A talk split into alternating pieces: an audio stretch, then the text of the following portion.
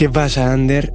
El invitado de hoy lo conocí con su primero o segundo tema, que de hecho cuando me encuentro con él, cuando hablamos, siempre me dice eso de, joder, eh, la primera entrevista que di en mi vida fue contigo y de hecho me hablaste cuando solo había sacado mi primer tema, que no estaba ni pegado. y fue porque lo descubrí eh, en el estudio de Rico Rosa, me lo enseñó él de, hay unos chavales trabajando en nuevos sonidos aquí en Bilbao, súper fresco, súper guapo. Y fue un poco en plan de, va, enséñame lo que están haciendo, tal. Y un poco a raíz de ahí conocí a Nixie, a The Point, ahora a Rakim. Y mira dónde están ahora, es una puta locura. Así que nada, hoy vamos a conocer un poco más a Nixie. Perfecto, pues pásate cuando quieras, siéntate. Bienvenido, Nixie. ¿Qué tal? Un placer tenerte por aquí por fin. ¿Qué tal? Ahí se, ahí se escucha, hermano. Perfectamente. bueno, esto luego se corta. Para la gente que no te conozca todavía un poco, quiero que me cuentes eh, quién es Nixie y sobre todo eh, te escuchamos mucho en tus canciones, en tus redes hablar de MKS. Cuéntanos un poco quiénes sois MKS o qué es MKS. Pues nosotros somos un grupo, más que nada una familia de un grupo de chavales que empezó en esto con un sueño en la música, la verdad, en este caso. Y yo soy Nixie, soy un cantante de Bilbao y nosotros somos un grupo al que también pertenece otro chico que los que ya me conocéis a mí supongo que ya sabéis quién es, que es Rakim. Y nada, estamos aquí cumpliendo un sueño, representando al norte como podemos. Y nada, estamos aquí, un placer también estar aquí dándote esta entrevista y, y ya saben, la MKS en la casa. ¿Quién compone un poco el grupo? Porque sé que hay gente que hace vídeos, produce, rapea también o canta. Más que nada somos eh, un, grupo de colegas, y, pero lo, somos dos cantantes. No hay ninguno... Eh, las demás personas del grupo se encargan más de lo que es los, los eventos, eh, ir a los sitios, tal. Pero lo que es un cámara, tenemos el mismo cámara siempre que nos graba. Ah, pero ya estamos como estamos probando diferentes cosas, a veces grabamos un vídeo con otro y tal. O sea, eso no lo tenemos lo que es fijo, fijo, pero más que nada nos graba Wise y así, que es el, que nos ha hecho los últimos vídeos así, pero eso, vamos variando en lo que es ese aspecto, pero más que nada somos yo y Raquel, artistas, y, y tenemos otro chico también, eh, Yapi se llama, y la verdad que estamos ahí fuertes, la verdad que poco a poco estamos viendo la luz en el túnel y... Joder, totalmente. Ha sido un pelotazo grande, encima como muy poco tiempo, desde cuarentena y tal. Sí quería preguntarte, porque encima eso, os ha visto juntos siempre, sobre todo con Sí. Es como, ¿cómo importante es para ti guardar ese círculo pequeño, gente de confianza? Porque encima entiendo que pegándote tan rápido ha sido como, joder, entiendo que yo tendría miedo de decir, ahora de repente se van a acercar, que lo habrás vivido, de hecho, mucha gente por interés y todo. No, al final tienes que saber de qué personas te rodeas y yo, tienes que saber cuáles son las personas perfectas que tienen que estar a tu lado. Y al final yo siento que la gente con la que estoy me, mantengo junto a, a, estas personas porque tienen el mismo sueño que yo, la misma meta que yo. Y es que ya no es una simple amistad de colega, ya no somos amigos, más que nada es que somos familia y, y se nota, ¿sabes? Y al final, cuando sé que van a estar siempre ahí y siento que nunca me voy a alejar de ellos, ¿sabes? Y siempre va, va a estar Nixie al lado de Rakim Rakim al lado de Nixie y siempre vamos a tener nuestro grupo cerca de nosotros, que somos, sí, seremos cinco o seis personas, pero somos cinco o seis personas que nos queremos entre nosotros y, y, y estamos ahí para todas. O sea, nunca dejamos que al final, si falla uno, cae todo, todo, toda la torre que has construido. Al final siento que son las piezas especiales del puzzle que hemos creado hasta ahora y si se cae una, una, pieza de ese puzzle, pues se cae todo. Y gracias a Dios hoy en día seguimos todos juntos, siempre nos van a ver juntos, si Dios quiere, y, y seguimos ahí activos en la familia. ¿Cómo vivisteis ese boom? Porque encima, claro, o sea, habéis ido juntos, a día de hoy en tema, yo creo que alcance, visitas y todo, sois los cabezas de provincia que han salido de Bilbao al resto de España. O sea, al fin y al cabo sois los que más alcance habéis tenido, los que más lejos habéis llegado, por decirlo así. ¿Cómo lo habéis vivido? ¿Y qué es lo que más os ha impactado decir, joder, de repente salimos de Bilbao, empezamos a conocer Madrid, empezamos a conocer la industria, eh, eso, los tiburones, Claro. ¿cómo habéis vivido todo eso? No, al final es algo que no te lo esperas. Ya te- lo nuestro fue de la noche a la mañana y no nos dio tiempo a asimilar de todo lo que estamos viviendo, pero gracias a Dios estamos aprendiendo muchas cosas, lo que dices, estamos viendo lo que es todo lo que hay detrás de la música. Al final tú empiezas con un sueño, pero simplemente es un hobby para ti, simplemente lo estás haciendo, pero luego te metes a fondo en lo que es la música y te das cuenta de, de todos los contras que tiene, de todos los pros que tiene, pero gracias a Dios lo hemos sabido llevar porque lo que no sabe uno lo sabe otro y vamos aprendiendo de nuestros errores. Al final esto se trata de eso, de aprender de los baches que vas superando y, y yo creo que vamos aprendiendo y lo que dices, siento que somos, gracias a Dios, los representantes ahora mismo de lo que es Bilbao, el norte, en lo que es esto de la música y vamos a intentar llevarlo al máximo ya que la gente nos, nos ha puesto ese peso encima y eh, al final es un honor poder representar, ¿sabes? Y salir por ahí, ir a Madrid, que los chavales te aparezcan con la camiseta del Atleti, que te aparezca con la bandera de Euskadi, que vayas donde vayas, siempre va a haber alguien de Bilbao porque ha querido ir a verte a ese concierto, porque ser el representante de una ciudad como esta también tiene lo suyo y al final también es complicado porque al final donde más cuesta que te la den es, es aquí. Pero al final siento que hemos sabido llevar lo que es todo lo que se mueve de envidias, de no sé qué, de todo lo que ha habido detrás y estamos representando lo más limpio posible, con buena música, dando lo mejor que podemos y yo creo que lo estamos consiguiendo. Ahora mismo siento que somos los, los mayores representantes del norte y si no me equivoco el público está claro de la que hay.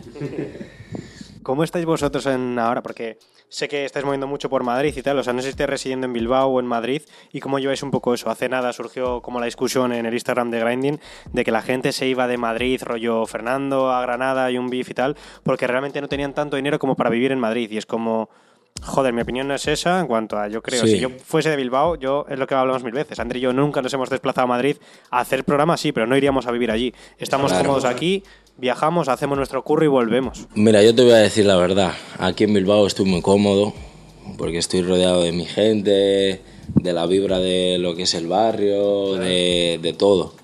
Y sí, obviamente a- en algunos momentos te obligas a tener que ir a tanto como a Madrid como a otra ciudad, a Barcelona y así. Siempre nos vimos desplazando, gracias a Dios, ¿sabes? Que, eh, que al final es trabajo, que te mueves por trabajo.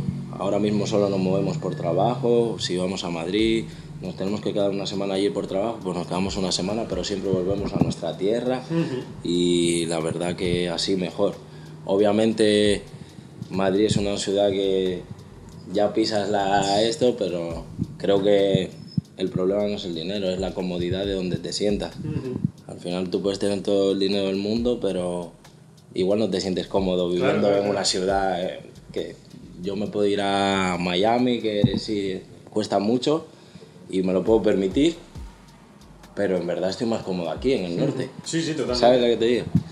Algo que me flipa también es como Puerto Rico, que tiene, creo que son como 3.300.000 habitantes, que es el tamaño de Madrid, que es loco, en plan de encima, con todo lo que ha salido Puerto Rico los últimos 10 años y antes, pero los últimos 10 años, es locura. Dominicana sí que es más grande, hay un boom enorme ahora mismo.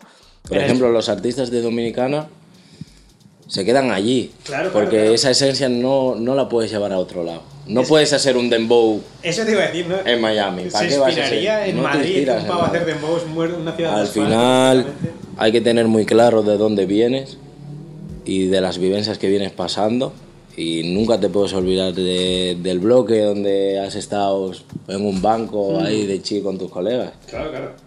Porque en ese banco han pasado de todo lo que has contado un tema o todas las vivencias han pasado en tu barrio. Tú vas a Madrid, ¿qué vives? Nada, vida de discotecas, Lo que viven vida de tal. demás. Al final a mí ese mundo de la farándula como que no me va. Al final los artistas van allí para la farándula, los eventos y tal. Yo ya sé lo que es eso, ya he tenido la oportunidad de vivir ese momento y siento que no es lo que me gusta a mí. Obviamente sí que son momentos en los que te lo pasas bien y todo, pero al final es todo una farándula. Y al final aquí lo que cuenta es la música. Si estás todo el rato de faranduleo, de eventos y aquí, no vas a llegar a ningún lado. Yo tengo muy encima lo que es mi meta, tengo en mi mente siempre música y música, porque al final es lo único que tengo hoy en día y es lo que me ha sacado hacia adelante, ya que tengo una historia muy larga en la que tampoco tengo ni estudios ni nada y la música la verdad que me ha salvado, como quien dice, la vida y me ha dado un futuro en el que soñar y un sueño. Porque al final ya sabes cómo va esto, si no tienes estudios, no tienes nada, sí, puedes trabajar, pero de algo que no te gusta. Y al final, gracias a Dios, Dios me... Lo de la música, no te voy a decir que es algo que yo lo soñaba desde pequeñito y así, pero se volvió un sueño desde el momento en que tocó un micrófono y desde el momento que toqué con la gente indicada, ¿sabes? Que, que me dijo tú, vale, ¿sabes? Al final, ahí cuenta mucho también lo, la gente que me rodea, el grupo, el grupito que somos de MKS y así, porque son la peña que están ahí y te dicen, haces algo mal, te lo dicen, haces algo bien, te lo dicen también. Eso es lo bueno. No es, nunca es bueno tener a alguien que te diga, sí, hermano, lo estás haciendo genial, cuando en verdad sabes que no lo estás haciendo bien. Y al final, gracias a Dios, tengo a gente, tengo una familia que, que me guía siempre por el buen camino y siempre quiere lo mejor para mí. Al final, si algo tengo que decir es que si tenéis algo, colegas o así y os dicen a todo que sí, apartaros de ahí y llevaros del que os dice que eso está mal hecho y os echa la bronca cuando todo está mal, porque ese es el que quiere bien para ti, no los que os rodean al final. Totalmente. Vas a llegar a viejo con tres. Hoy en día yo veo a mi padrastro y ¿qué? Tiene dos amigos, tres, mm. y conocidos de que conocen, pero se ha quedado con dos o tres que tenían la misma meta que él y hoy en día están viviendo lo mismo. ¿Crees un poco en relación a eso que está pasando mucho ahora que sí que es cierto que está de moda hacer música? También porque es mucho más accesible cogerte un micro, una tarjeta y desde tu casa puedes hacer lo que sea. Sí. Pero hay un montón de casos, joder, a nosotros nos pasa en Grinding, de, nos ha llegado a pasar, no con este formato, pero entrevistar artistas que estaban con emergentes, yo les veía un talento, un tal, y un año después yo he dicho, ¿dónde está esta persona? Y no, ha dejado de hacer música o tal. Y es como, joder, eh, has perdido la inspiración, has perdido las ganas, o simplemente estás por moda aquí, querías ser, en plan de, te has pegado en tu clase, has pegado un tema, está guay, y ya está aquí, o... Yo siento que al final la música está siendo una moda, ya que ahora los chavales en vez de ser futbolistas ya no están pensando tanto en ser todos futbolistas, ahora hay, niños que quieren ser cantantes, ahora hay niños que quieren ser, eh, claro, gran, gran mentalidad de eso es gracias, por ejemplo, a gente joven como yo, yo que sé, tengo 19 años, empecé con 16 y gracias a Dios se me dio con 16 años, pero eso tampoco quiere decir que se te, le vaya a dar a todo el mundo con 16 es verdad que es muy fácil coger tal y ponerte a grabar, que hoy en día hay un montón de tecnologías, que autotune, no sé qué, pero la cosa es saber transmitir algo al público y seguir y seguir. Hay gente que se cae porque las visitas y nada. Hoy en día las visitas valen nada. Ah, hoy en día lo que vale es si tú te lo propones, lo consigues. Eso está más que confirmado. Si tú te lo propones y sigues siempre pinchando en la misma tecla, un día vas a pinchar en esa tecla y va a funcionar el aparato. Pero sí que hay mucha gente que se mete en esto, pero yo creo que más que nada es por, por, moda, o por, por probar, que se entiende. Yo no tengo nada en contra de eso. Al final todo el mundo tiene derecho a perseguir sus sueños. Yo lo de la música no lo veía. Un día probé y dije, esto es lo que quiero, esto es lo que me gusta. Por esto yo me levanto a las 7 de la mañana, sí, a estudiar si hace falta. ¿Pero por qué? Porque me gusta. Pero yo me acuerdo, mira, yo estudié un FP de electrónica y electricidad y a mí no me gustaba nada. Ir hasta Ocharcuaga, estudiar, no sé qué, tal. Y me decían a las 7 de la mañana y yo capaz de llegar a las 12 por saltarme todas las clases. Pero en cuanto descubrí la música dije, me decías a mí a las 6 de la mañana y a las 5 de la mañana estaba yo despierto de que, ya tenía ganas de grabar y tal. Pero al final es algo que dices, vale, me gusta. Y hay gente que igual ha dicho, es que no, que va, no me gusta. O ha empezado y ha ido muy bien y en cuanto han visto que los números han ido para abajo, se han rendido. Al final, eso para mí es de. ¿cómo lo digo? No pendejos. la pasión, claro. sí, sí, pendejos, sí. No, no, no, tienen pasión por el trabajo y, y bueno, si se van, pues le abren camino a otra gente que igual sí que tiene esa pasión. Lo que me fascina es lo que decías. Con 16 años ya pegaste un pelotazo increíble, Hmm. época pandemia y, joder, siempre en mi cabeza está un poco lo de que es importante construir las cosas poquito a poco, que no se elige, pero poco a poco ir cimentando todo tal cual, porque en la música es muy importante tener un público fiel, que te acompañe. Hemos hablado mil Claro. veces de los ejemplos de, joder, artistas que igual su música ha empeorado mucho, han dejado de hacer música, pero tienen un público fiel en 20 años porque lo han ido cosechando tal. ¿Te da un poco a ti miedo eso de decir, joder, ha pegado un pelotazo esto muy rápido desde la pandemia, con 17 años? Sí, pero no te voy a... Obviamente he tenido mis altas y bajas, pero en cuanto yo me he sentido así, voy a un concierto y hermano, veo a toda esa gente que solo ha venido a verme. Hay gente que, pues sé yo, te voy a contar una anécdota. El otro día teníamos un festival y cantaba Nicky Jam a la misma hora que yo, casi a la misma hora. Estaba terminando el Nicky Jam casi y yo estaba empezando. Y nosotros, "Buah, no va a venir nadie, no sé qué. Llegamos ahí, petado. De gente que tú sabes, dices, han dicho Nicky Jam, ¿no? Sí, sí. Para ir a ver a ti, a un chavalín. Con camisetas del Atleti, do- banderas de República Dominicana, banderas de Euskadi, vueltas locas, se sabían los temas. Y cuando tú ves esas cosas dices, es que hay un público ahí fiel que me quiere ver progresar y que confía en que algún día voy a llegar lejos. Y si ya esa gente confía en ti, ¿qué más que tú mismo confíes más aún en tus sueños, ¿sabes? Al final, siempre yo tengo en mi mente de que lo voy a conseguir. Ya hemos conseguido mucho. Hoy en día, gracias a Dios, estamos bien. eh, económicamente, las amistades están bien. Gracias a Dios sigo con la misma gente con la que empecé. No he tenido esos deslices. Gracias a Dios tengo un equipo de trabajo grande que está al 100 siempre con nosotros trabajando. Y eso es lo bonito. Y cuando ya tienes todo ahí puesto para ti, tú solo tienes que perseguir tu sueño y tirar para adelante, que algún, algún día llegará. Lo importante es no rendirse y caer. Aquí los números suben y bajan, todo sube y baja. Hoy en día estás aquí mañana igual te levantas y has pegado un tema otra vez, pero que no se te suba, que va a volver a bajar, ¿sabes lo que te digo? Y ya eso tengo, al final llevo tres años en la música. Hay gente que ha llevado, lleva 10 años en la música y todavía no lo ha conseguido, pero lo sigue intentando y al final esa es mi gran motivación. Si Dios me ha permitido vivir este sueño tan joven, es porque algo grande me espera al, al pasar los tiempos. Nacisteis un poco también acompañados de la etiqueta del drill y la Sí. adaptación de España al drill. Eh, ¿Cómo es un poco el movimiento? Porque sé que, lógicamente, no has hecho solo drill, te estás moviendo un montón de sonidos, Claro. joder, eh, cogiendo influencias de Marsella en el último disco, tal, Claro. todo. Pero, ¿cómo ves un poco la etiqueta? Porque es peligroso, ya pasó con el trap, de artistas que se etiquetaban como, no, es que yo hago trap, yo hago trap, yo hago trap, y es como, vale, el trap en algún momento va a pasar de moda, se quedan ciertos sonidos, la etiqueta se muere, es peligroso meterse ahí. ¿Estás intentando como desligarte de esa etiqueta?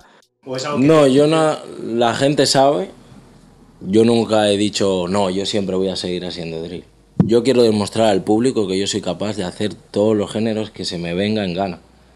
Yo ahora mismo si quiero te hago una bachata, ¿por qué? Porque yo soy artista. Y soy un soy artista y, y creo música. Y mi única meta es crear y crear. Y siempre que estoy en el estudio me gusta crear. Obviamente el drill es lo que me ha dado mi boom y ahora mismo hago un drill y el público estará activo. Claro. Y yo voy a sacar drill, no es que eh, vaya a dejar de hacer drill, pero ahora mismo estoy en un momento en el que quiero probar cosas nuevas, en el que estoy situado, en que mi mente está situada y sabe lo que quiere. Cuando tu mente no sabe lo que quieres, siempre tiras por lo mismo. Si yo no hubiera sabido que quiero es esto de verdad, tiro por drill, drill, drill, hasta que el drill desaparezca. Pero yo sé que valgo más, que sé que puedo hacer un montón de cosas. Ya no sé si habrás escuchado reggaetones míos y así. Y yo siento la verdad que no lo hago ni mal. y el público me, me da ese cariño. Al final estoy creando un público fiel, que le gusta mi música, da igual lo que haga. Y eso es lo que, lo que quiero crear. Un, ¿Sabes? Mi meta es lo que dices, crear un público fiel, que vaya donde vaya y haga la música que haga, va a estar ahí apoyando. Y aunque sea una mierda el, el tema, va a decir, guau, qué guapo. ¿Por qué? Porque es mi cantante favorito. Sí, sí. Y es el cantante que yo se la doy. Y al final eso es lo que yo busco crear. En Chicago ha asistido mucho la charla, en Inglaterra también, del aumento de la violencia a consecuencia del drill como tal.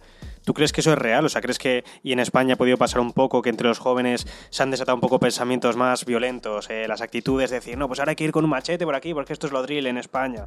Yo creo que aquí en España lo que ha sido más ha sido la vestimenta. Sí, ahora, qué sé yo, ves a los chavales corrilloneras por ahí, Chandal Night, no sé qué, ahora se quieren comprar unas TN y tal. Y eso es lo bonito de esto, de la música al final, qué sé yo, tú quieres ser influencia para alguien. El drill puede inspirar a eso, o la calle y tal. Eso no te sabría decir, porque yo no lo veo. Claro. Simplemente veo a chavales pues, que quieren ser un poco de lo que ven en YouTube. Pero hay gente que sí lo lleva al máximo, pero hay chavales que sin más solo visten igual, le mola el rollo y tal. Pero eso con toda la música. Eh, eso lleva años, no es por, solo por el drill. Sí, Desde sí, el sí. trap lleva eso eh, afectando a lo que es la sociedad juvenil en este caso.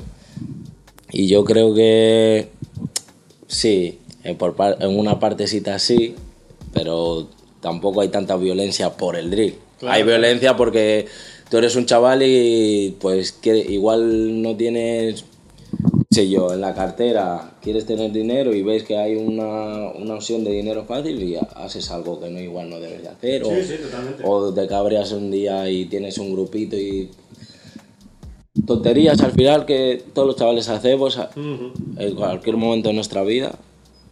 No todos, ¿sabes? Pero la, casi la mayoría últimamente sí.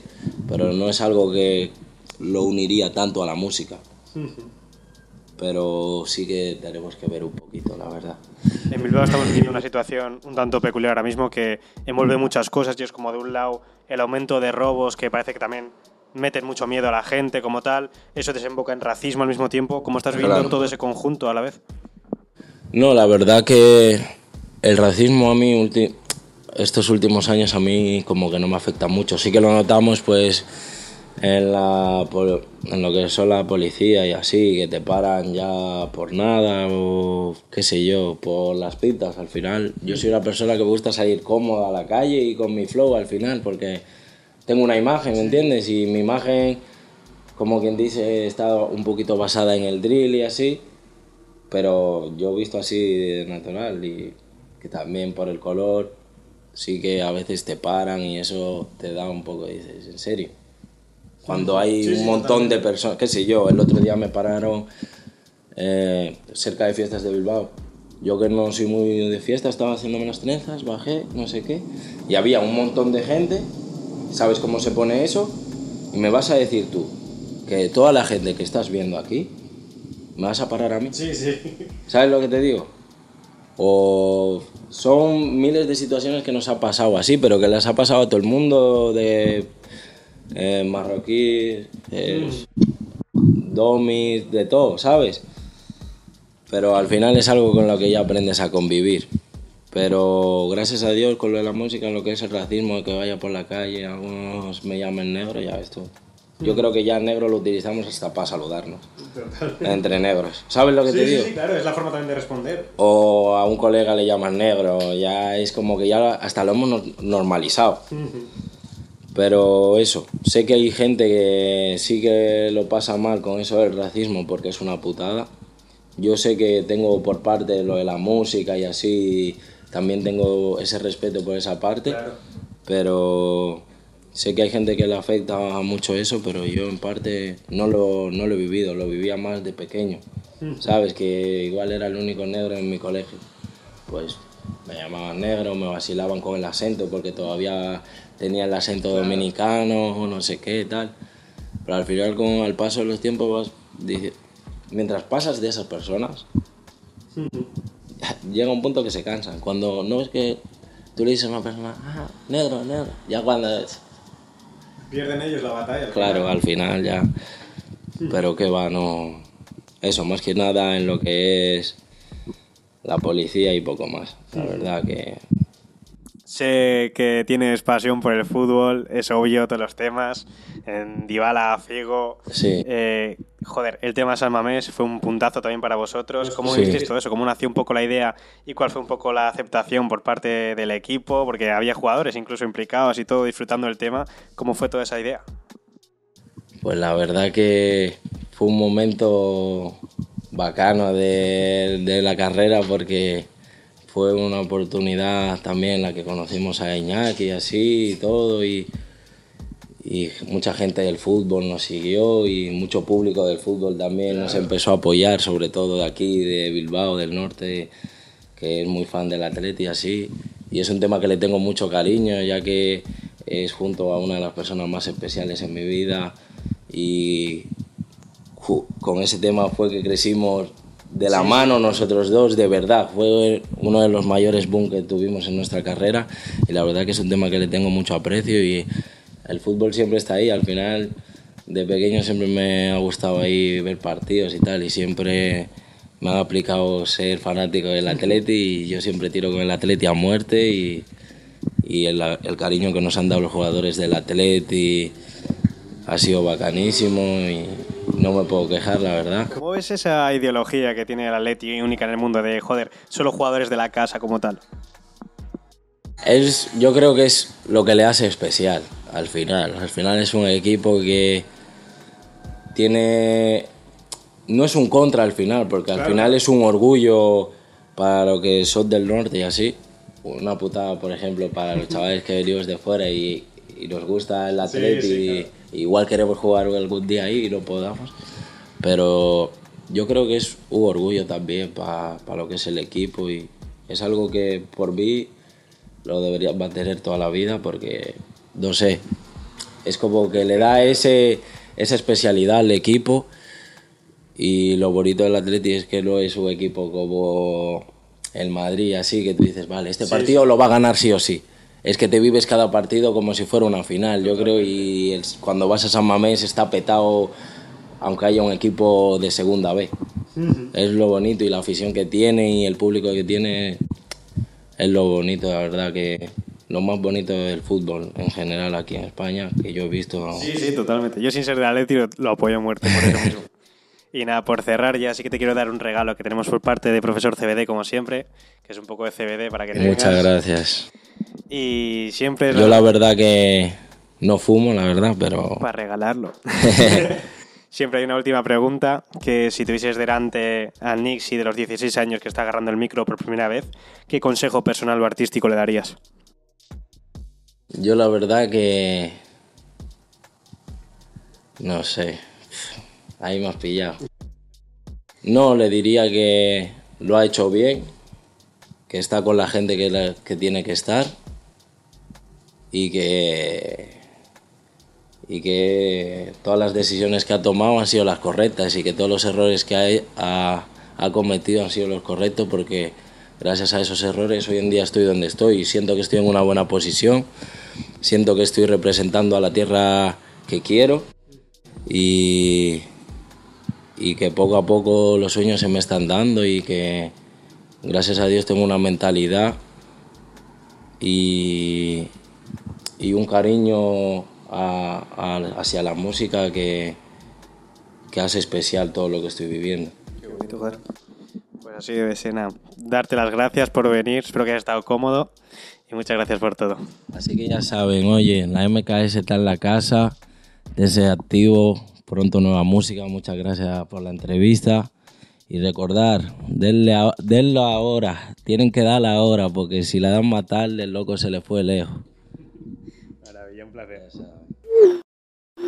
¿Qué tal, tío? ¿Cómo lo ves? ¿Cómo has visto el programa de hoy? Sí que he flipado porque con 19 años, primero el lugar en el que está, a donde ha llegado tan pronto, tan rápido, tan joven. Y segundo, porque es un tío que habla realmente bien, o sea, habla inteligente, habla con cuidado.